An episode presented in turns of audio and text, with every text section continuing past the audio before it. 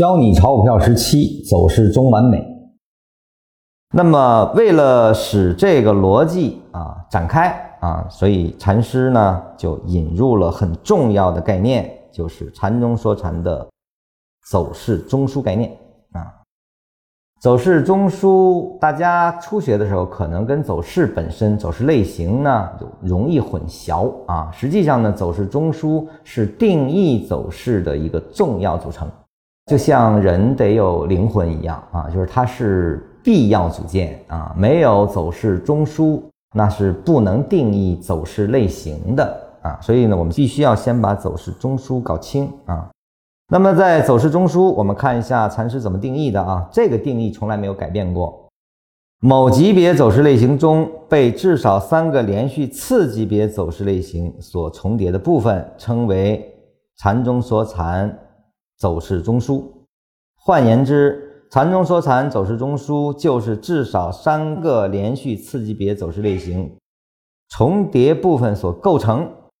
这个我们在我的这个书里啊，我说一个上升走势是由下上下的这个连接段来去重叠部分来构筑中枢的啊，这是我给中枢的一种定义。在禅师里，这个定义是跟我的那个定义是有。不同的啊，这里面我提醒一下，禅师呢是由三个次级别就可以构筑中枢。你比如说上下上，从起始段就是上下上，这个在禅中说禅的这个定义里就是中枢了。我在后期是引入了一个大线段概念，那么这个大线段实际上在禅中说禅的中枢定义里，它就是盘整。书上的内容我是为了让走势的结构啊。变得更容易被分辨啊，为了让大家更容易掌握，才那么定义的啊。那么，如果是用禅宗说禅本源的意思啊，那么只要有三段的 N 型结构的相连，就是中枢啊。这一点大家一定要搞清楚啊，还是有一些区别的啊。那么这里面禅师用的是三个次级别走势类型啊。刚开始学的时候呢，因为你中枢还没定义。那么走势就不可能被定义，走势没定义，那它的次级别走势类型就不被定义啊。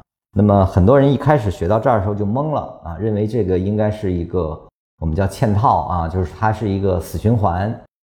实际上呢，因为有了递归逻辑啊，在后面的基础再被学明白之后，因为这个禅师为了让大家明白第一个定义，所以他又补充了很多定义啊，去完成什么是次级别走势类型。刚开始学是有点混乱的啊，因为很多的细节并没有交代啊，所以我在自己写的那个《灵学禅论》的时候呢，我是从笔开始的，先跟中枢无关啊，逐层定义起来，这个你可能更清楚一些啊。但是有那个基础之后，我们再回到原文，这个定义实际上是非常准确的啊，就是次级别走势类型，次级别里面是有次级别走势中枢的，而后来去构筑本级别的。走势类型。